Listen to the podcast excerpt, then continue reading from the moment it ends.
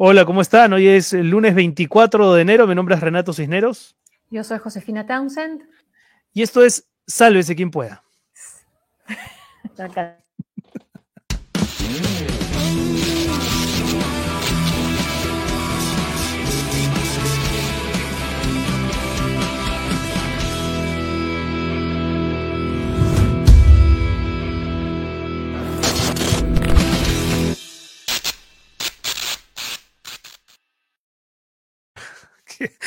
qué, buena, no dijiste el nombre, José. no. Te quedaste en. Bueno, ¿cómo estás? ¿Qué tal? Bienvenidos todos. Eh, bienvenidos, bienvenidos todos. Uniendo la transmisión. Ahí tienen los códigos de, arranque, ¿no? ¿Cómo está? ¿Qué tal el fin de semana? Espero que la hayan pasado muy bien. Ahí tienen los códigos QR por si quieren apoyar esta transmisión. ¿Qué tal, José, tú? ¿Todo bien? Bien, bien. Ahí está el PLIN, ahí está el YAPE. El PLIN es 992-726404. El YAPE es 927870-618.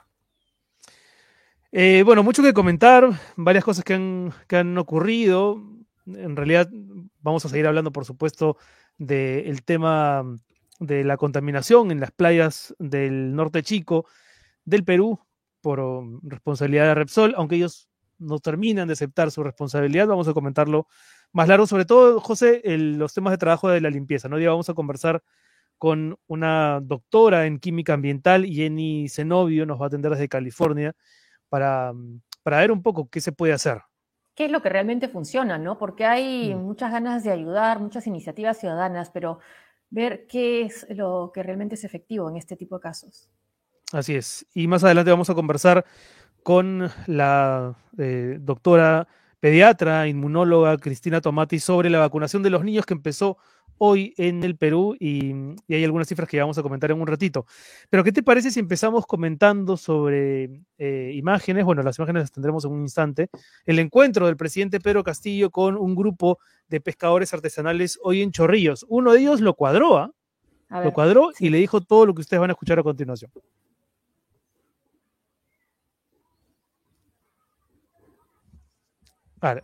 Lo que van a escuchar a continuación, si nuestro productor general sube el volumen. está, haciendo, su magia, está haciendo su magia. Pero se, reunieron, habían también algunos pescadores de Ancón ahí, ahí presentes, pero la reunión fue en Chorrillos. Sí. A ver, y en Chorrillos, a, ver, a ver, ahora sí. No entiendo. Mis hermanos, eh, la directiva de Asociación de Pescadores de Ancón le invita a usted que vaya con decreto de, urgencia. Tiene que ir, porque usted, cuando hizo su campaña, dijo que se iba a acercar a los pobres, a los que necesitaban, y lo necesitamos.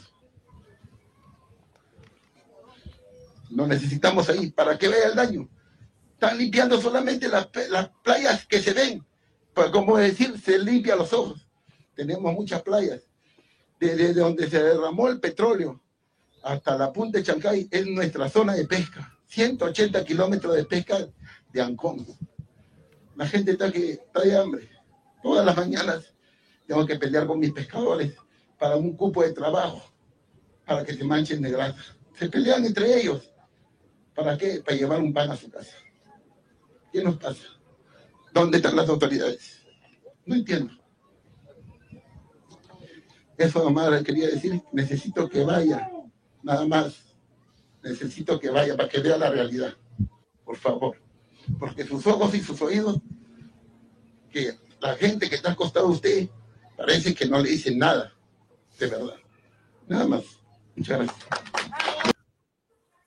Bueno, qué buena, no iba a decir cuadrada, pero en realidad más que una cuadrada es una petición totalmente válida, legítima, ¿no? Sin auxilio, perder los papeles, es un pedido de auxilio, totalmente que vaya, es lo que le está diciendo. Y sí, yo creo que tiene, que estar ahí. También se reclamaba el gerente general de Repsol que, que, también hablara, que diera la cara, sobre todo ante la pésima presentación de su representante, ¿no? La encargada de comunicaciones. Y bueno, lo hizo, no lo hizo de la mejor manera anoche, pero creo que sí, que es justo y es válido el reclamo del pescador y, y bien que haya podido decírselo directamente al presidente. Y vamos a escuchar ahora, José, después venimos con los saludos, a que no hemos tenido tiempo de saludar a nuestros, Sí, a lo que nuestros dice seguidores. Lucho, tiene razón, se nota la tristeza y la rabia, está llorando. Cuánta impotencia, qué dolorosa, así es, Mileva, sí. Sí, sí, igual, igual que el testimonio del, del viernes de Alejandro Guaroto, ¿no? El pescador, que lo han compartido muchísimas personas. Muchas gracias por eso, aunque en el fondo se trata de un testimonio durísimo, ¿no? Que habla, que habla muy bien de lo que, de lo que ha sucedido. Vamos a escuchar lo que dijo el presidente, porque también le hizo una advertencia a Repsol. esta familia. Y por eso creemos importante de que no solamente se lo convoque a las personas responsables, sino también hacerla donde, donde corresponde, no solamente en el mar, sino en el lago Titicaca, sino también en los ríos importantes del país. Pero créanme, estimados hermanos, de que me apena de sobremanera, igual que a ustedes que les duele, a mí también me, me duele ver cómo se contamina, cómo se hace lo que se quiere y al final no se dice nada. Si esta contaminación fuera por parte del gobierno o por un pescador o por alguien, ya estuviéramos nosotros allá todos los días en las páginas, todos los días en la, en, la, en la pantalla macheteando. Pero como es de estas empresas que están al otro lado y que siempre quieren a un pescador marginado, al trabajador marginado, pues hay un silencio absoluto. Desde el gobierno, llamo acá, desde este espacio, a que esta empresa responsable va a ser, vamos a hacer que cumpla sus responsabilidades penales, civiles y administrativas, porque de eso se trata. Ya no es la primera vez, no es la primera vez que Repsol hace esto con el país. Vamos por la segunda vez y hay que tener en cuenta para las próximas ocasiones que tiene que ver esta empresa con el Estado. Bueno, bien, ¿no? Si habíamos criticado la semana pasada, el viernes, eh, José, a Mirta Vázquez, la primera ministra, por parecer más bien condescendiente con Repsol, ¿no? Y hablar como si gran cosa de las canastas y el contrato de los pescadores como parte del personal de limpieza, pues aquí Castillo eh, parece un presidente con, los, con, la actitud, ¿no? De, de, de decirle a la empresa lo que tiene que hacer y quejarse de alguna cobertura de cierta prensa, pero no toda la prensa, ¿no? Lo que sí hemos dicho con, nombres y hemos este, puntualizado quiénes son aquí los, los responsables y los que tienen que eh, indemnizar, ¿no? Y también el arzobispo de Lima ha hablado, ¿no? Que no se quiere, no se quiere limosnas, ¿no? Sí, sí, sí, leí más temprano sus declaraciones.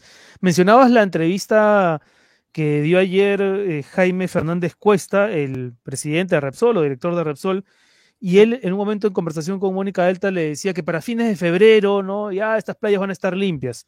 OEFA, que como ustedes saben es la oficina, acá lo tengo, el organismo de evaluación y fiscalización ambiental, ha emitido hoy un comunicado mmm, con plazos más bien distintos, ¿no? Que obligarían a Repsol a terminar mucho antes de fines de febrero eh, las labores de limpieza, ¿no? En relación con las declaraciones de funcionarios de Repsol respecto a un supuesto cronograma para la limpieza de las zonas afectadas hasta el mes de febrero por el derrame de petróleo ocurrido en Ventanilla, la OEFA informa lo siguiente. Bueno, y lo siguiente es que se hablan de plazos bastante más cortos y tendría Repsol, según este cronograma de OEFA, hasta las, eh, la primera semana de febrero para poder terminar con, con la limpieza de las playas, de las más de 20 playas que ya se ven afectadas por este derrame. Así es. O sea, lo que le ha dicho la OEFA es nosotros te vamos a poner los plazos, no tú a nosotros. No tú al país, ¿no? Sí, sí exactamente. Ahora, vamos a ver ¿Qué? si eso es posible, ¿no? También ahora con la, en la conversación que vamos a tener, ¿no? Exactamente, sí, vamos a ver si, si efectivamente en tan poco tiempo se puede neutralizar la, la desgracia del, del derrame o, o, cuáles son plazos más realistas. Y tenemos también imágenes de una protesta que se registró ayer frente a la refinería de La Pampilla. A ver si que han sido, son imágenes captadas por un, por un youtuber, así que las podemos compartir sin problema. Ahí está. Bueno, la gente se movilizó, pues, ¿no? ¿Se, se, se, se escucha? A ver, a ver.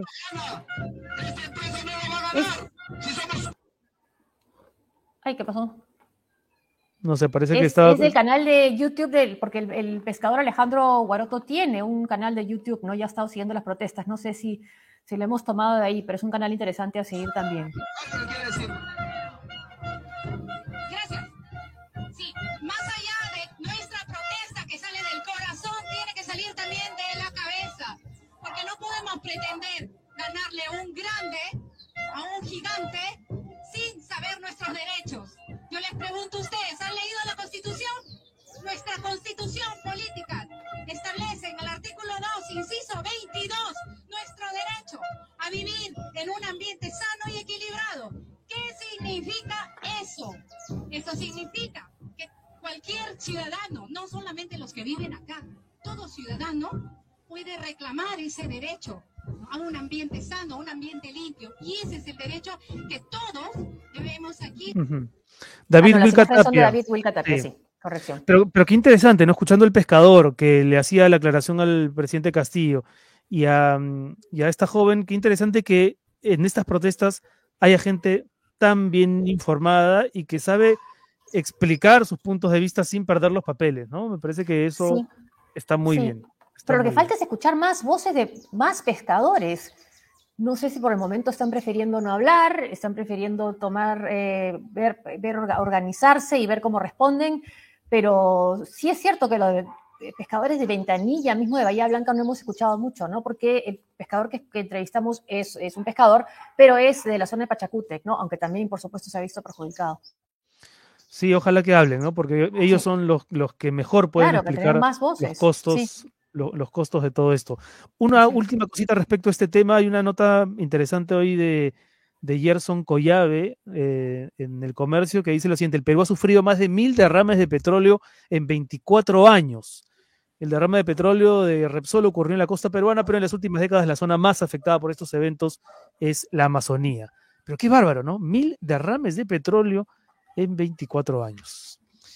Eh, noticias rapiditas para ir con nuestras invitadas. Lo de la vacunación. Empezaron hoy a vacunarse los niños de entre Sí, una 5 buena y 11 noticia. años. Buena noticia. Sí. Pero el ministro Ceballos, José, dio unas cifras eh, bien impactantes. O sea, durante la primera y la segunda ola, 856 niños fallecieron por COVID. En lo que va de la tercera ola, ese número se ha reducido drásticamente a 10. Eh, pero no deja de llamar la atención, ¿no? 856 niños fallecidos por COVID durante las dos primeras olas. Según el propio ministro, vamos, esta- estamos en un ritmo de medio millón de contagios semanales eh, Y va a seguir actualmente. aumentando, ha dicho, va a seguir aumentando todavía, no hasta llegar al pico. Sí. Y el ministro Aunque Carrasco. ¿ah? Y el ministro Carrasco, sí, que tenía dos dosis, parece, al parecer, por un tema de salud no se había podido vacunar antes. Mira, ahí está el comunicado, si, lo puedes leer. Sí, el ministro del Ministerio de Defensa cumple con informar a la opinión pública lo siguiente. El ministro Juan Carrasco Millones se encuentra internado en una unidad de cuidados intensivos UCI del Hospital Eduardo Rebagliati de Salud desde anoche debido a un cuadro clínico de COVID-19 diagnosticado el pasado 18 de enero.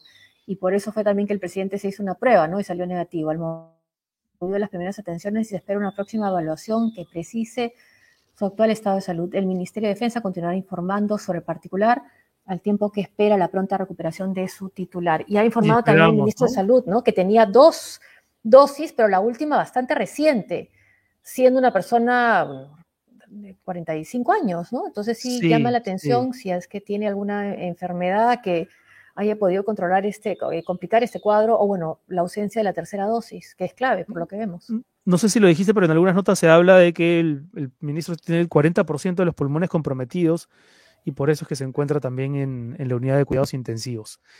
Y bueno, ya para terminar con el bloque de las noticias, lamentar, ¿no? Este atentado de lesa cultura sufrido por el Huaco de la Fertilidad de Moche. ¿Viste? Lo incendiaron. Sí, qué manera. Sí. Ahora, según el alcalde de Moche, fueron cinco delincuentes, estoy leyendo la nota de RPP, los que redujeron a los dos guardias de seguridad que custodiaban el Huaco de la Fertilidad, que ha quedado hecho añicos. Y, y el alcalde de Moche, eh, Arturo Fernández, ha dicho dos cosas bien graves. Una es que él ha recibido ataques verbales de los integrantes de Alianza para el Progreso y de Trabajo más Trabajo. O sea, los estaría responsabilizando por lo sucedido con el Huaco y ha dicho que van a construir uno tres veces más grande. Para. Sí, destrozado. Está totalmente destrozado. Sí, Bueno, increíble. ¿eh? sí. La ministra de Cultura también efectivamente ha rechazado este atentado, Gisela Ortiz, un atentado contra el patrimonio, ha señalado, ahí está. Contra el huaco de la fertilidad que se instaló en Moche es una expresión de la intolerancia que rige en nuestra sociedad. Exacto, más allá de que estés de acuerdo o no estés de acuerdo con la gestión del alcalde, eh, hacer esto un acto de violencia no está bien, ¿no? Oye, ¿y comentamos rápidamente la entrevista de Nicolás Lúcar a, a Castillo o, o qué flojera? Entrevista, conversación. Como alguien puso en Twitter, ahí solo faltaban las chelas y los Sí, choritos o a la también ha dicho doña Florinda y Profesor Girafales. Sí. Sí, a... ver, fue una conversación, pero digamos en unos términos tan amicales que la palabra entrevista no se ajusta, ¿no? Tal vez. Sí, sí, y el tú, no sé, con el presidente de la República, no sé si es, si es la mejor idea, ¿no? Aunque él dice que lo conoce desde las protestas de la huelga magisterial en el 2017, pero... Pero, además este, este paseillo, ¿no? Dentro de Palacio, parecía, no sé, un reportaje de verdad, más a la usanza de, de los, reportajes de espectáculo, ¿no? Donde el artista te, pues, muestra su casa. Yo sí. hecho así con, con Susana Gucci, ¿no? Pero era diferente, ¿no? Era, bueno, la primera dama, era un momento que hace tiempo que no hablaba y era justamente para mostrar un poco, mostrar ahí su soledad, ¿no? Pero en este caso, cuando hay tantos temas tan polémicos y cuando tienes esa oportunidad de tenerlo en vivo, no sé, pues creo que es más lo que le quita fluidez a, a, la, a la entrevista. Totalmente, claro. La gente, yo no creo que quieran conocer los ambientes de Palacio ahora, ¿no? Lo que queremos saber. es... el baño de repente, el secretario sí, como evidencia, claro. Sí. Pero bueno, el bueno, De prensa. hoy día tiene el presidente otro, otra entrevista. CNN en español, sí. Con Fernando del Rincón, ¿no? Que yo creo que ese sí no va, no va, no va a abrir las chelas. No va a ser un paseo por Palacio. Sí, y está, bueno, vamos a escucharla a partir de las 10 de la noche, me parece que, que se va a poder oír. Eh, muy bien, vamos con nuestra primera invitada, que es la doctora Jenny Zenobio, doctora en química ambiental, eh, a quien le agradecemos. Ella nos atiende desde California, donde trabaja en una empresa. Uy, y se me acaba de ir justo, justo a la página donde. Bueno, vamos a pedirle a ella que nos cuente exactamente qué es lo que hace en esta empresa como química ambiental. ¿Cómo está, doctora Zenobio o Jenny? Bienvenida, gracias. Muchas gracias por la invitación. Gracias, a los dos por la invitación. Ah, como, mencionabas, ah, yo trabajo acá en la empresa Jacob. Ah, es una empresa transnacional que eh, es una empresa consultora que ve trabajos de construcción, de medio ambiente. Yo me dedico al área de medio ambiente debido a mis estudios. Yo estoy formo parte de dos de dos grupos, del grupo que atiende problemas de toxicología, donde vemos análisis de riesgo de los contaminantes, eh, ya sea en el suelo, agua o, este, en los océanos. Eh, y en la parte de remediación también pertenezco al equipo de remediación. Mi, debido a mi investigación, estoy enfocada en este momento en los ah, contaminantes, los químicos perfluorados, que es un gran problema acá en Estados Unidos. Ah, no, no, se conoce todavía en Perú porque todavía no se analiza, pero este, si los investigadores empiezan a testear la sangre, por ejemplo, de los bomberos, eh, se darán una gran sorpresa de que están ahí. Eh, porque estos químicos son usados eh, para apagar incendios en las espumas, esas espumas que se usa la clase B de, este, para apagar los hidrocarburos son usados. Y estos químicos son usados justamente eh, en estos productos porque son muy resistentes a, altas temperaturas. Al ser resistentes a altas temperaturas son no degradables y mm. por eso se les llama químicos eternos. Y también son, se acumulan en tu cuerpo, entonces puedes al final de tanta exposición tener concentraciones tan altas en tu cuerpo que pueden producirse, producirte daños serios. Mm. Ahora, Jenny, siendo química ambiental, me imagino que has seguido con especial atención lo ocurrido en, la costa peruana, ¿no? Como el derrame de petróleo de Repsol. ¿Cómo lo has, cómo lo has visto? Y sobre todo, ¿qué piensas de los plazos que según la empresa eh, les va a tomar limpiar las más de 20 playas que ya están contaminadas? Ellos dicen que máximo antes, antes de fines de febrero ya está todo limpio. Sí, uh, para los que estamos en el extranjero, todo lo que ocurre en Perú eh, es bastante chocante porque nos sentimos con mucha impotencia de no poder ayudar. Vivimos fuera, pero estamos constantemente pendientes de lo que ocurre en Perú. Yo me enteré del derrame, eh, si no me equivoco, el lunes. Este, vi no actividad por parte de Repsol, tampoco del gobierno y el día, no me equivoco, el jueves, este, consulté a mis pares acá en Estados Unidos, eh, consulté a amigos que tengo en el EPA y en el Banco Mundial si habían tenido alguna información, algún pedido del, gobierno peruano de ayuda. Y me comunicaron que todavía no, sabían absolutamente nada de lo que había pasado en Perú. Y recién el viernes me comunicaron de que ya este, la embajada americana se comunicó este, con Estados Unidos pidiendo ayuda pidiendo ayuda al EPA y a otras organizaciones en Estados Unidos, porque el problema ya, ya estaba saliéndose del control. Por lo visto no ha habido una acción de Repsol. Eh, quiero enfatizar eso. A mí me parece lo que está haciendo la población bastante admirable. Creo que la población peruana siempre cuando hay este tipo de crisis se junta y realmente quiere apoyar, pero tenemos que entender algo de que no estamos tratando con químicos, eh, bueno, en sí, cualquier, no, cuando se trata con químicos es mejor que sea un especialista que esté ahí, que pueda evaluar los riesgos, que todas las tareas eh, que, que, conlleva el, el, manejar químicos puede traer. Eh, otra cosa que quiero puntualizar es que estamos hablando de una compañía transnacional. Repsol no es una compañía pequeña, es una compañía transnacional que tiene muchas refinerías en otros países y que el 2020 tuvo unas ganancias de 50 mil eh, millones de dólares. En 2021 es muy probable que sus ganancias van a ser incluso mucho mayores porque el precio del petróleo es mayor. Entonces no estamos hablando con una compañía, con la tienda de, la esquina que no tiene cómo remediar o solucionar esos problemas.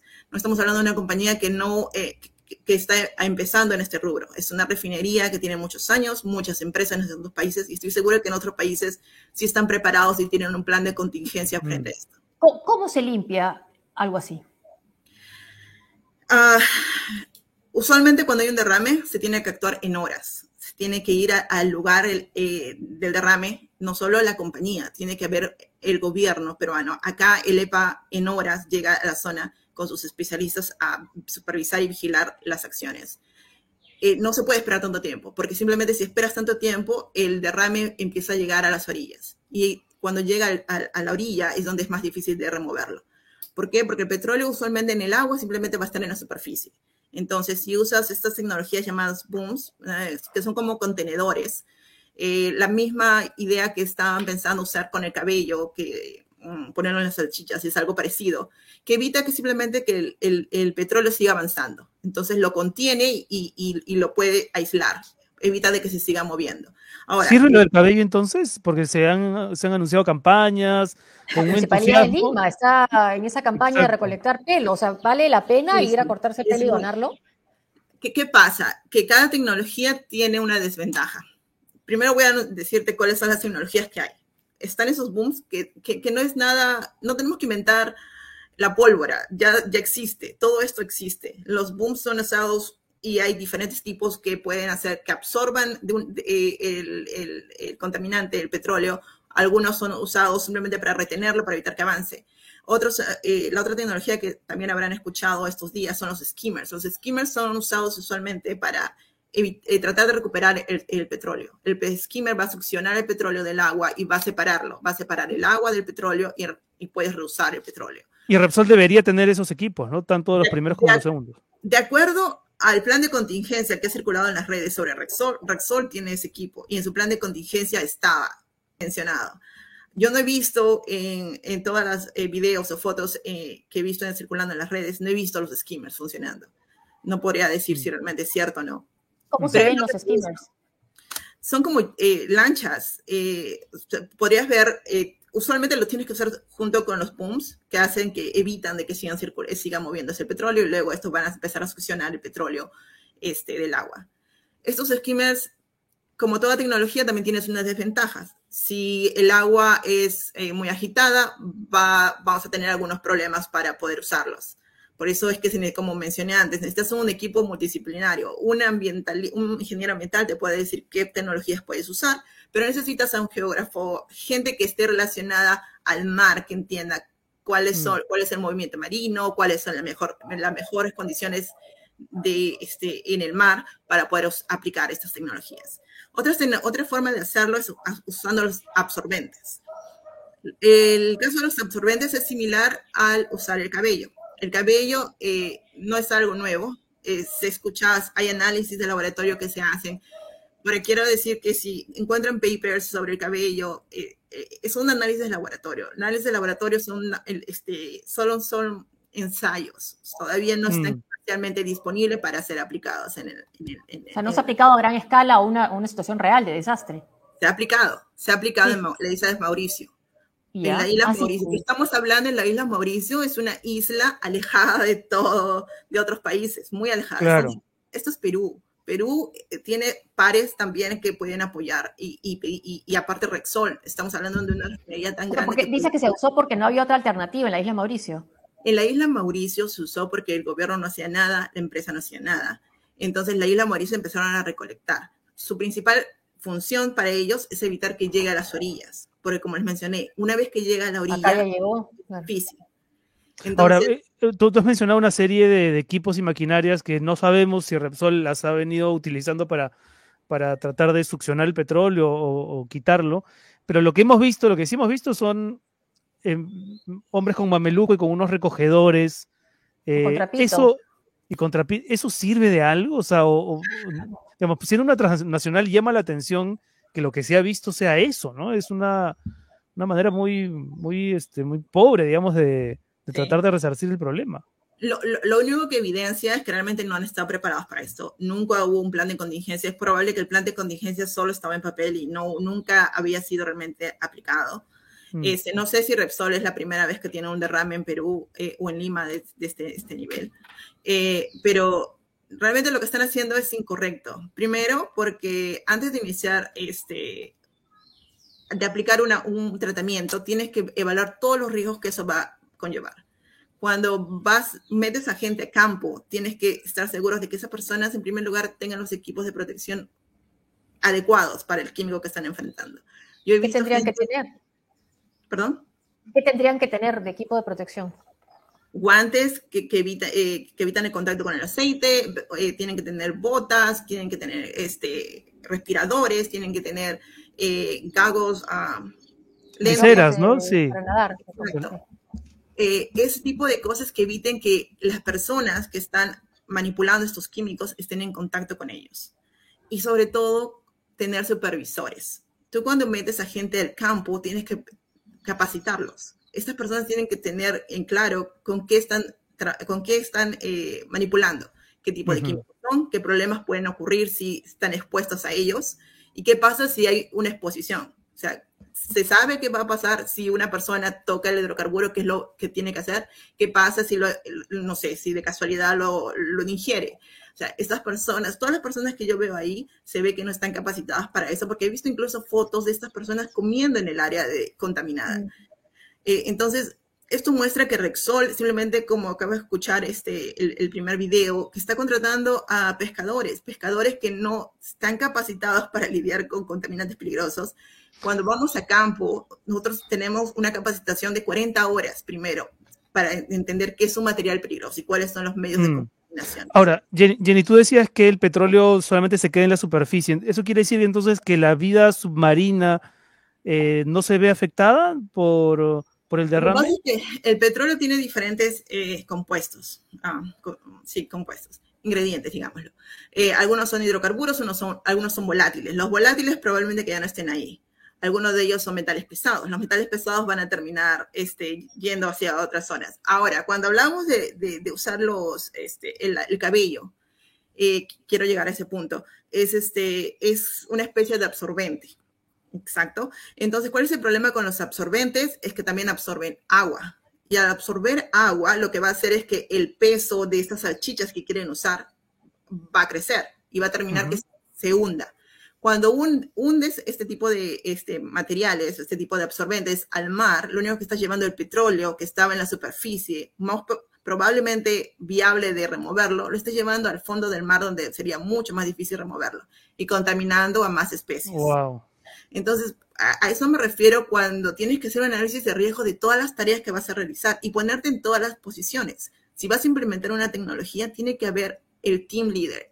Todos todo equipo que sale a campo a, empezar a aplicar una, una tarea de remediación tiene un líder. Acá yo no he visto un líder. Nadie, tiene que haber un líder por parte de la empresa y tiene que haber un líder por parte, un líder supervisor por parte del gobierno. Y no veo ninguno de los dos. He visto mucha gente ah, capacitada, digámoslo así, ingenieros yendo a campo, y veo que simplemente toman fotos, graban video, pero no corrigen las acciones. Veo que miran y, hablan de que este, están mal las acciones que están haciendo, pero, pero no paran. Sí, se siente una, pasividad de parte de. Y, Repsol dice que ha, contratado una empresa especializada. ¿Existen empresas especializadas para hacer ese tipo de limpiezas? Muchísimas.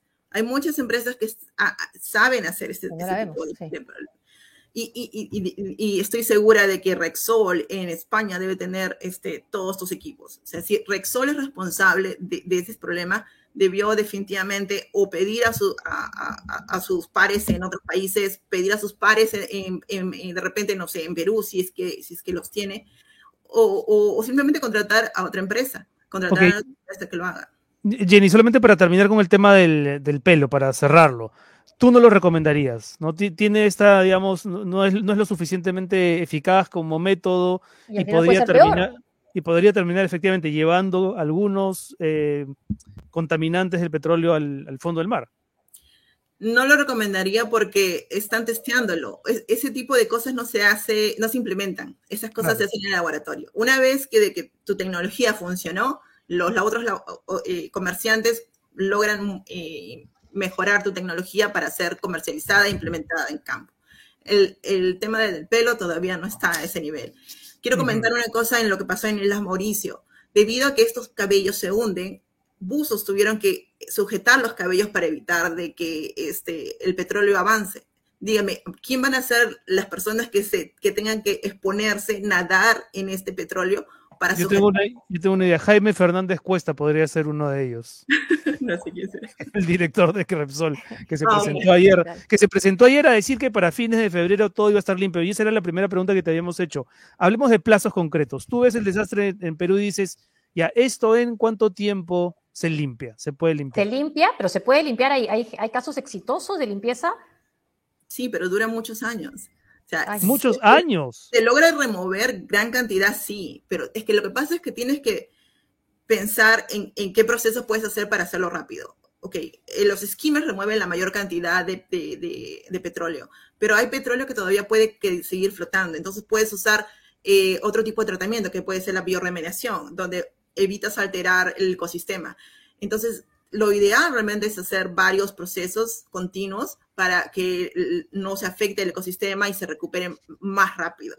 Pero al paso que los procesos que están haciendo actualmente, yo no creo que recupere, que, logren este, eh, solucionar el problema en febrero. Es, imposible. Están usando trapitos para limpiar el, para limpiar las piedras. Eso es ridículo.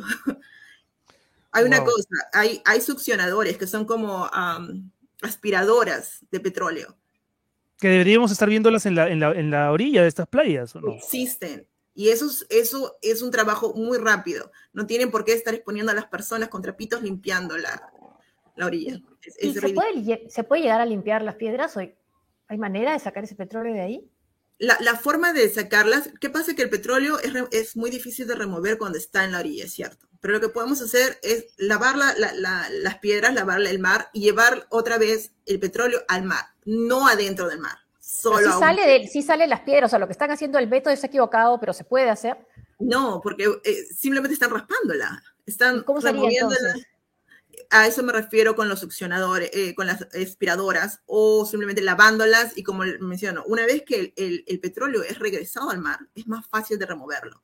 Pero para eso, no sé si ustedes han visto la foto, yo he visto una foto donde eh, hay una gran cantidad de petróleo que está en la arena y no, no se ha puesto ninguna, ningunos contenedores al, al, al, final del mar. Eh, cada vez que sube la marea, el, el, mar sigue llevándose más petróleo adentro del mar. Es increíble que, mm. que realmente la gente ve eso, porque he visto ingenieros ahí y no dicen absolutamente nada, simplemente se toman la foto y se van. Eh, y, y, y, el, mar se sigue contaminando. Todo lo que ha, llegado a, a, la orilla se termina regresando otra vez al mar. Ahí hay una pregunta de Claudia Soto. Ayer Mónica Delta, que entrevistó al presidente Repsol sobre los, sobre los metales que quedaban, el presidente Repsol la corrigió y le dijo que eran hidrocarburos. El crudo tiene metales.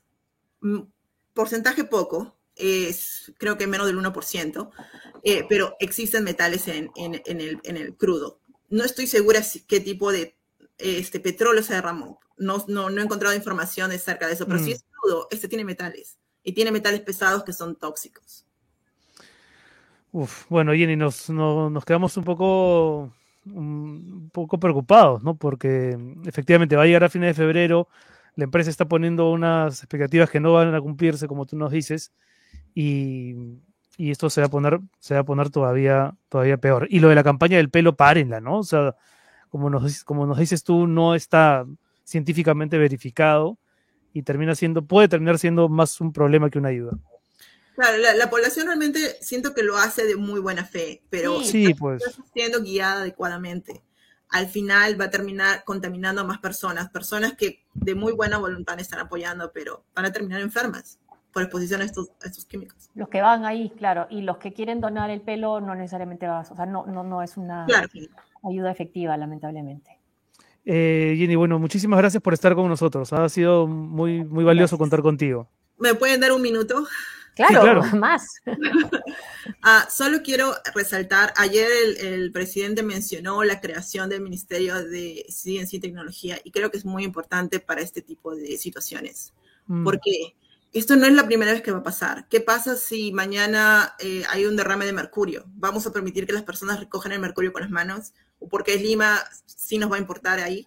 ¿Qué pasa si hay una explosión en una, no sé, en una central y, termina derramándose uranio. ¿Qué vamos a hacer? Exposición. Vamos a permitir que las personas sigan exponiéndose de esa manera. Yo creo que es necesario tener un, Ministerio de Ciencia y Tecnología. Eh, actualmente somos un grupo muy pequeño, eh, la, red de científicos, que tratamos de apoyar en Perú en todos los temas que, se nos es posible.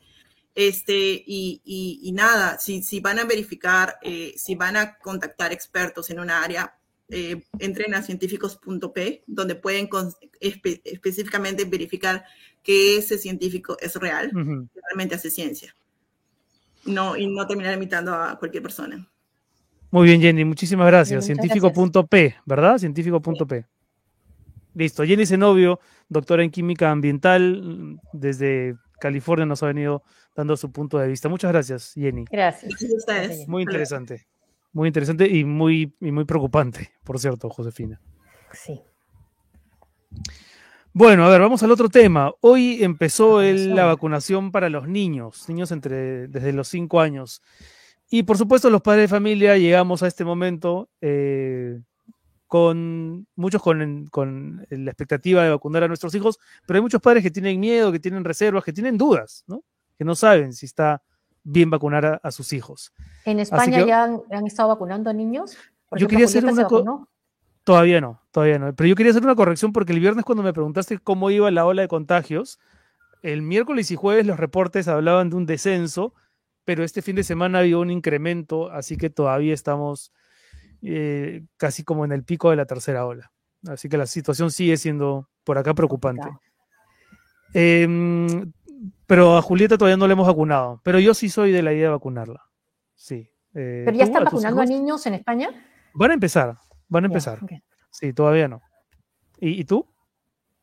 Mis hijos ya son adolescentes, sí están vacunados. Ah, ya, verdad, sí, sí, sí, sí, están vacunados. Em, vamos con Cristina Tomatis, la doctora Cristina Tomatis, que es infectóloga pediatra. Yo la presenté como pediatra inmunóloga, pero ya me hicieron la corrección por WhatsApp. ¿Cómo estás, Cristina?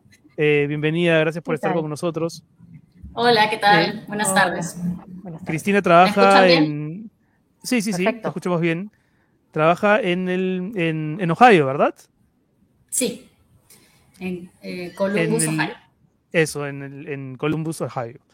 Em, bueno, justo comentábamos que muchos padres de familia han llegado a este momento de la vacunación con preguntas, con dudas, y la primera que yo te haría es, ¿Hay algún riesgo de, con la vacunación a los niños, a los que están entre 5 o 11 años? ¿Son los mismos riesgos que con los adultos? ¿O no, no existen? Cuéntanos. Eh, no, o sea, hay riesgo de efectos adversos mínimos, como es fiebre, dolor, eh, dolor en el brazo, eh, que se te inflamen un poco los ganglios. esos son todos efectos leves, ¿no? Efectos adversos más severos se con la vacuna de Pfizer, el riesgo más era con eh, miocarditis o inflamación eh, al corazón, que es leve y más se ha visto en adolescentes hombres. Eh, pero en niños no se ha visto eso, en el grupo de 5 a 11 años. O sea que en realidad incluso se ve más segura en los menores que en los mayores. ¿Y es la misma ah, vacuna que, que, se aplica a los más grandes? Sí, la de Pfizer es la misma, es la misma, solo que la dosis es menor. Eh, la dosis en adultos y en adolescentes es de 30 microgramos del ARN mensajero, mientras que en los niños es de 10 microgramos, o sea, un tercio de la vacuna de los adultos, entre, en, ese grupo etario de 5 a 11. ¿Y, cuántas dosis debería recibir? Perdón, perdón, Cristina. Eh, sí, o sea, menos dosis, pero que tuvo igual buena respuesta de anticuerpos, ¿no? Eh, ¿Y cuántas dosis? Es igual eh, dos dosis. Una, igual que en adultos, eso sí, el esquema, una y a las tres semanas la segunda dosis. la pregunta, si te refieres en cuanto a booster, claro, tercera. Aún no hay datos y claro, ellos recién se estarían vacunando, o sea que tendríamos que ver en unos meses si es que, si es que en ellos baja de la misma manera que ha pasado en los adultos y también se recomendaría. Yo pienso que lo más probable es que sí se recomendaría. Ahora en Estados Unidos se aprobó el booster, eh, o sea, tan bajo como 16 años y ya se está viendo que, que se va a bajar, se va a aprobar también eh, hasta 12. Entonces yo creo que es cuestión de tiempo, eh, simplemente que claro, tiene la ventaja de que como se han vacunado después, les va a durar un poco más y de aquí a cinco o seis meses será el, siguiente booster. Y si ha tenido un niño eh, COVID, eh, Omicron, ahora último, ¿cuánto tiempo hay que esperar para vacunarlo? Eh, que termine su cuarentena solo. No tiene, ah, no tiene que esperar más. Sí. Eh, al inicio, cuando comenzó todo esto y salió la vacuna, decíamos, es verdad que, que, si lo has pasado, tienes cierta inmunidad que te protege por lo, entre uno y tres meses, pero ahora se ha visto, y sobre todo con Omicron, eh, que la protección natural no es tan buena y, y puede durar incluso menos. Ni bien sales de cuarentena, se recomienda darte, eh, o ah. sea, cuando uno tiene la infección, a los 10 días ya puede salir, ¿no? Entonces, incluso si te da, por ejemplo, que te da entre dosis, si te tienes la primera dosis, si te da COVID, y esperar tus 10 días y cuando te toca, o sea, si la segunda dosis te tocaba antes de los 10 días, bueno, esperas a terminar los 10 días y la retrasas un poco, pero si no hay problema, la puedes este, poner a la... si, si, cuadra igual, digo, la pones. Entonces es eso, esperar la cuarentena. En adultos también estamos haciendo eso. Entonces en niños no hay ninguna diferencia. Hay un seguidor. En adultos, la tercera dosis, solo una, una, cuestión sobre esa, sobre la tercera dosis con después del COVID. Y en adultos, la tercera dosis sería. O sea, si una persona tiene dos dosis, se contagió de Omicron, ¿cuánto tiempo después de ese contagio de Omicron podría vacunarse con la tercera dosis? ¿Igual también de inmediatamente salido de la cuarentena? Eh, igual, o sea, la tercera dosis o el refuerzo se recomienda al menos, eh, ahora estamos diciendo cinco meses o tres meses, que es lo que no, no estoy, se lo ha cambiado, pero al menos cinco meses después de, tu, de haber terminado tus dos dosis, ¿no? Entonces, igual, si te dio Omicron, pero ya pasaron cinco meses, eh, ni bien terminas tus diez días de aislamiento, te lo pones. Hay un seguidor, JHM, que pregunta, que dice, me pusieron dos de Pfizer y la tercera de Moderna. Fue como que me pasaba un tren encima, pero siempre vale la pena. Eso que yo se lo he escuchado a muchos amigos también, ¿no? De mezclarlas, las vacunas. Eh, ¿Con niños también se podría hacer? Es decir, ponerle una primera de Pfizer y después una de Moderna. O, con los niños sí es mejor no cruzar, no cruzar marcas. Sí se podría, pero creo que hay menos, o sea, de eso sí habría menos data todavía, por, ah, de nuevo, porque no se ha empezado a vacunar a los niños todavía, ¿no? Sobre todo la, la mezcla de vacunas se vio porque las respuestas eran un poco distintas entre las vacunas tipo de, de, vector de adenovirus como Janssen o AstraZeneca y las de ARN mensajero como Pfizer o Moderna. Entonces, y así también con inmunidad natural se ha visto que mezclando puede ser que la inmunidad sea un poquito mejor. Entonces, por eso sí el booster, elige la que quieras, pero una sobre otra no hay tantísimo. Yo, por ejemplo, mm. tengo tres modernas y al final mi booster podía elegir, pero dije, no, moderna está, bien, no. Me hubiera puesto otra si hubiera tenido de repente Janssen primero, me hubiera puesto Pfizer o Moderna, pero entre Pfizer y Moderna creo que no hay mucha diferencia. Eh, Pregunta Fears for ¿Habrá Fears. for Tears. sí ¿Habrá cuarta dosis? Preguntar, por favor. Eh, ¿qué, piensas, Cristina? ¿Va a haber, cuarta eh, dosis? Yo pienso que es muy probable que haya una cuarta dosis o dependiendo de, cómo, cómo sigue evolucionando las variantes y tal, si al final se queda un refuerzo cada año como la gripe o algo así, eh, de repente ya no es una cuarta dosis, sino simplemente es la vacuna anual o algo así, puede ser pero o sea, de que hayan más que solo esto es, bien probable. Ahora, ¿y te ha tocado en Estados Unidos eh, lidiar o, tratar con padres que tienen reservas sobre la vacuna para sus hijos o que tienen miedo? eh, y que prefieren no vacunarlos. ¿Cómo, ¿Cómo has visto ese tema que es más cultural, pero que sin duda se está dando también en todo el mundo? Sí, sí, bastante. Eh, lo vemos bastante. Y donde trabajo yo hay bastante resistencia a vacunas en adultos y, claramente esos adultos no quieren vacunar a sus hijos. Y también hay los, que, los padres que, bueno, yo sí estoy vacunada, pero a mi hijo tengo un poco más miedo, eh, mm.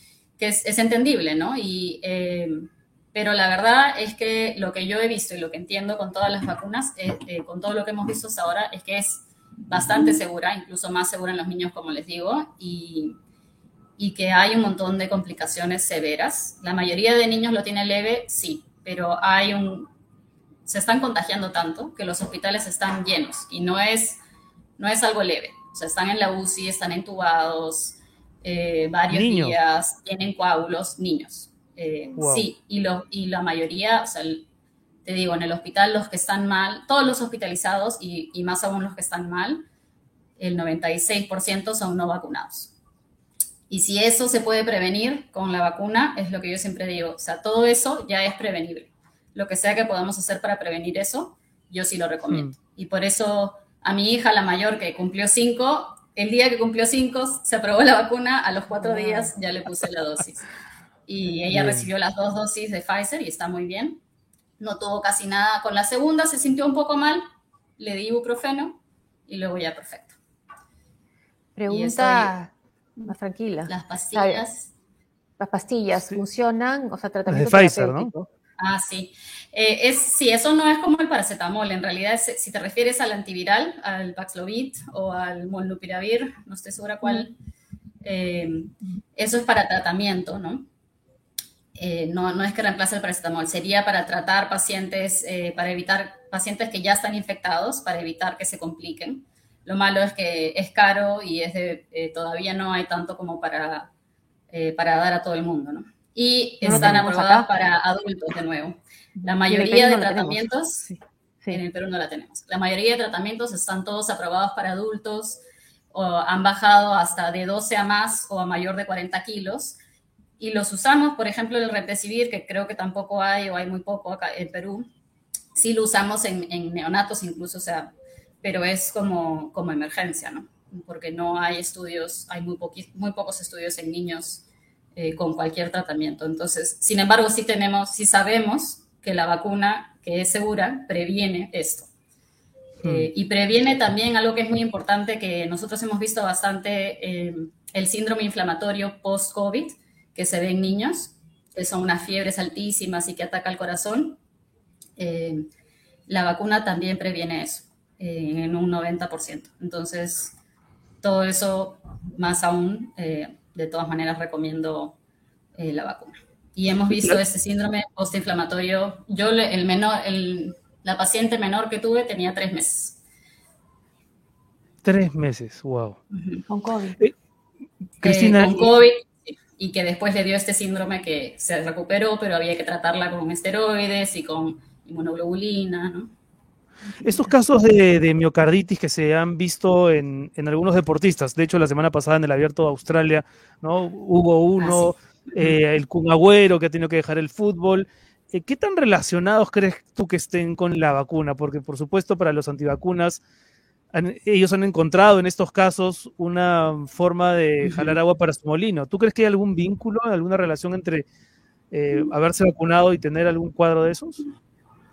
Sí, eso no lo tengo muy claro, la verdad. Lo que ha pasado, lo que sí he visto es en atletas con COVID, incluso COVID leve, que la afectación cardíaca que tienen, eh, incluso a largo plazo, todavía está ahí. O sea, sí que te puede dar una, una, miocarditis por COVID y una afectación que no vuelven a su performance normal todavía después de meses. O sea, más largo plazo no te puedo decir, pero por lo menos hasta seis meses he visto pacientes que la resonancia cardíaca, la función todavía no es normal. Eh, por vacuna, como te digo, los casos que hay son leves y se resuelven muy pronto. Entonces, esto que los antivacunas utilizan eso para decir que por eso no se vacunan, al contrario, la vacuna prevendría que les pase eh, lo otro más a largo plazo, ¿no? Entonces, yo creo que es una tergiversación que, y desinformación que a menudo pasa, pero no está causado por la vacuna. ¿Ya se están viendo casos de reinfección con Omicron? Con el mismo Omicron, que te haya dado Omicron y te vuelva a dar, yo creo, eh, no que yo conozca. Creo que es un poco pronto, pero puede ser, porque no se, o sea, recién ahora no se hace secuencia a, tanta, tan rápido, ¿no? Y, sea, y no a todos los casos. Sí sabemos que por muestreo, por ejemplo, en, la mayoría de Estados Unidos, en el hospital donde trabajo, Omicron ha ido avanzando y, esta, esta ola de casos que estamos viendo en todo el mundo es, es la mayoría Omicron en todos lados pero seguimos en la misma ola. O sea que no sé, yo creo que reinfección tendríamos que esperar unos meses eh, para ver eso. Podría ser alguien que, perdona, que a inicios de noviembre haya sido Omicron y que ahora en enero otra vez le dé, sería Omicron también, sí, pero no he visto yo eso todavía. ¿Pueden volver a poner la pregunta, por favor, productor de Sandra Beatriz, me parece que era? Que me parece una buena pregunta. Un niño que tuvo al nacer ah, cardiomiopatía dilatada, ¿se puede vacunar? Sí, eh, en principio diría que sí y diría que con mayor razón me preocuparía por ese niño porque su corazón tiene más riesgo de enfermedad severa por COVID. Eh, obviamente lo discutiría con su cardiólogo y, a lo mejor sería alguien que quieres monitorizar más de cerca y tal, pero casualmente por prevenir que no le dé un fallo cardíaco fulminante por COVID, eh, yo lo vacunaría. Muy bien, Cristina, muchas gracias por, estar con nosotros hoy día. ¿Le recomiendas entonces a los padres que confíen en la vacuna y que lleven a sus hijos esta vacunación que empezó en el país desde hoy? Sí, 100%. Muy bien, Cristina Tomatis, pediatra, infectóloga, ha estado con nosotros. Muchas gracias a ella y estamos terminando, pero José, tenemos a partir de esta semana bloques nuevos en Sálvese quien pueda. Así es. ¿Dónde está la fanfarre, los, los aplausos grabados. No hay, no hay nada. ¿Qué ha pasado con la producción? ¿Ah? A ver. Hoy, hoy tenemos. podemos contarlo, ¿no, tío Soros? Yo sé, yo sé que hay cuña, pero vamos a contarles a nuestro público, vamos a contarle. Ahí está, ya, se metió el tío Soros, ya quiere dar la Ya, quiere, pues, déjalo. Adelante, tío Soros, lo escuchamos. No, no, tú querías hablar, yo te iba a decir, dilo. No, los lunes, miércoles y viernes vamos a tener bloques especiales al final del programa. Eh, los lunes vamos a hablar de libros, los miércoles de economía y los viernes de deportes, de deportes y de apuestas.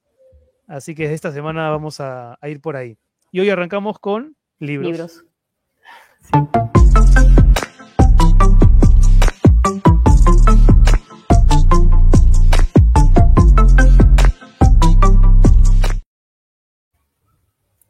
¿Cuál vas a recomendar tú, José?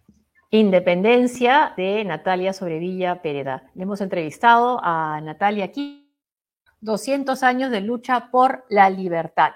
Y lo que hace Natalia es narrar, bueno, lo que fue previo a 1821 y posterior a 1821, el 28 de julio, hasta la batalla de Ayacucho y todo lo que pasó. O sea, fue esta declaración, declaratoria en Lima, pero también relata lo que pensó eh, San Martín, que era tener Lima, era tener ya ganada la lucha por la independencia, y eso no fue así. Ahí se ah, equivocó. San Martín se equivocó también en tratar este, de conversar con los realistas para instaurar una monarquía. Sí, y bueno, fue necesario eh, luego la llegada de Bolívar para eh, consolidar ya la independencia en, en Ayacucho. Y eso porque también alguna cosa que, que nos olvidamos a veces, que el sur estuvo en manos eh, realistas. Y quería leer una parte de este libro que se llama Octavo Capítulo, Campaña Final. Yo me compro los libros últimamente, eh, sí, en e-books. sí, sí, sí, se nota que los que, los que tienes este, en físico ya son un poco antiguos. Acá, sí. Sí, sí, sí, sí. los, más recientes ya, los más recientes ya son Mateo, sí, de mi suegro, sí. A ver, a inicios de 1824 la situación de los que luchaban por la independencia no era muy propicia. Bolívar yacía postrado en un catre en el pequeño puerto de Pativilca, tan enfermo que prefería trabajar detrás de una cortina para que sus hombres no vieran lo deshecho y envejecido que estaba. A Santander le escribió diciendo que no lo hubiera reconocido y que por momentos sufría de episodios de demencia. Hipólito Unanue el médico y político, que había sido su ministro hasta hacía poco, le recomendó cuidarse y comer, particularmente importante en su caso porque sin no se vive. Textual. Cuando el diplomático colombiano Joaquín Mosquera lo visitó a principios de enero, dijo que verlo tan flaco, prácticamente un esqueleto, lo llevó casi a las lágrimas. Sentado en una silla de mimbre apoyada contra la pared de un pequeño jardín, la cabeza envuelta en un pañuelo blanco, con los pantalones tan holgados que sus rodillas puntiagudas y piernas huesudas sobresalían, su voz era tenue y su cara cadavérica. Mosquera, teniendo la destrucción, temiendo la destrucción del ejército colombiano entre tantas derrotas, le preguntó a lo que Bolívar contestó, triunfar. Qué buen retrato de Bolívar, ¿ah? Qué buen retrato de ese Bolívar decrépito, ¿no? Increíble. Decrépito, pero invencible, indomable. Invencible, claro. Invencible. Yo estoy mal, la, la campaña puede ir de una manera muy complicada, pero la determinación está ahí, triunfar. Buenísima, buenísima recomendación. Independencia de Natalia Sobrevilla Perea, 200 años de lucha por la libertad. Gracias tío Soros. Bueno, estamos sintonizados, ¿ah? porque yo voy a recomendar Brevetes de Historia Universal del Perú de Fernando Iwasaki, del estupendo escritor peruano Fernando Iwasaki, que además está formado como historiador, pero que tiene una, una prosa literaria magnífica. Y lo que hace Fernando en este libro es recuperar algunas historias desconocidas, poco conocidas o desconocidas por completo, de la historia del Perú precisamente, que no nos han enseñado en la escuela y que tienen a protagonistas maravillosos, muchos de ellos mujeres. Algunas de esas mujeres que en nuestra historia tal vez no he reconocido lo suficiente, eh, están, por ejemplo, eh, la pintora Tilsa em, ah, Suchía y María Rostorowski, entre, entre otras varias, pero quería leer una de estas estampas, son relatos bastante breves, eh, el libro se lee muy, muy fácil. Em, es una historia de, de, la esposa de Manco Inca. Escuchen esto porque es magnífico. Después de la batalla de Vitcos, Manco Inca decidió justiciar a sus cuñados Inguil y Guaypar, acusados de traición. La Coya, Curaogyo, hermana de los reos y mujer del Inca exiliado en Vilcabamba, suplicó en vano por la vida de sus hermanos decapitados sobre la hierba. Según la crónica de Titu Cusi Yupanqui, cuando los jinetes de Gonzalo Pizarro llegaron, Manco Inca ya había cruzado el río, pero Cura Ogio, su esposa, por el enojo que recibió de la muerte de sus hermanos, no quiso salir del lugar. O sea, decidió quedarse con el cadáver de sus hermanos en vez de seguir a su esposo. Y esta es la parte a la que quiero que le presten atención. Conducida como prisionera a Pampacona, Titu Cusi Yupanqui refirió que la coya evitó que la violaran restregándose sus propios excrementos. Aunque al llegar al valle de Yucay fue atada a un muelle y ejecutada por los flecheros cañaris. Pero dicen ¿no? que esta técnica que utilizó la coya para protegerse de la violación, eh, todavía, hasta hace algunos años por lo menos, algunas mujeres la seguían empleando en, en los Andes ante la posibilidad de sufrir algún tipo de agresión sexual. ¿no? Las madres les habían recomendado hacer sus necesidades e y untarse sus excrementos como una forma de repeler a los posibles agresores. Muy interesante este brevetes de Historia Universal del Perú, lleno de, de, pequeños relatos ¿no? y episodios de nuestra historia que no están en los compendios, en los libros oficiales. Así que va esta doble recomendación que tiene que ver con nuestra historia. Con nuestra historia. Así es. Eso. Hasta aquí, sálvese quien lea. La cuña, pues. La cuña del.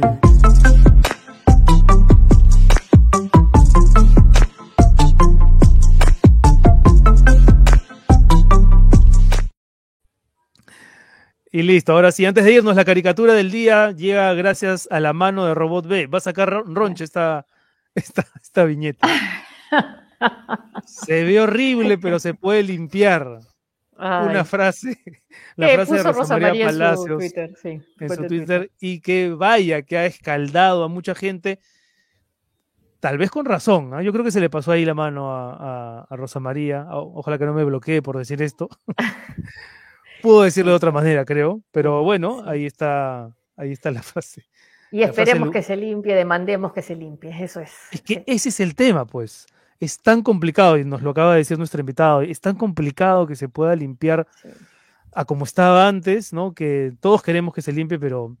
Pero el daño está hecho, ¿no? Sí, exactamente. Y aunque se limpie, ¿no? También hay una cosa como ya de daño hecho que, que la verdad sigue molestando. Pero bueno, nos encontramos el miércoles, querida José. Hasta el miércoles. Muchas gracias por seguirnos. ¿Sí? Chao. Y no se olviden de suscribirse al canal de YouTube, volverse miembros premium de Sálvese quien pueda. Si quieren hacerse Patreons, pueden hacerlo a Patreon, en patreon.com slash sqppe. Y si quieren auspiciar el programa, ¿cuál es el correo, José? Sálvese quien pueda, arroba tarproducciones.pe. Muy bien, nos vemos el miércoles. Muy buenas noches. Tardes. Chao, gracias. Noches. Chao.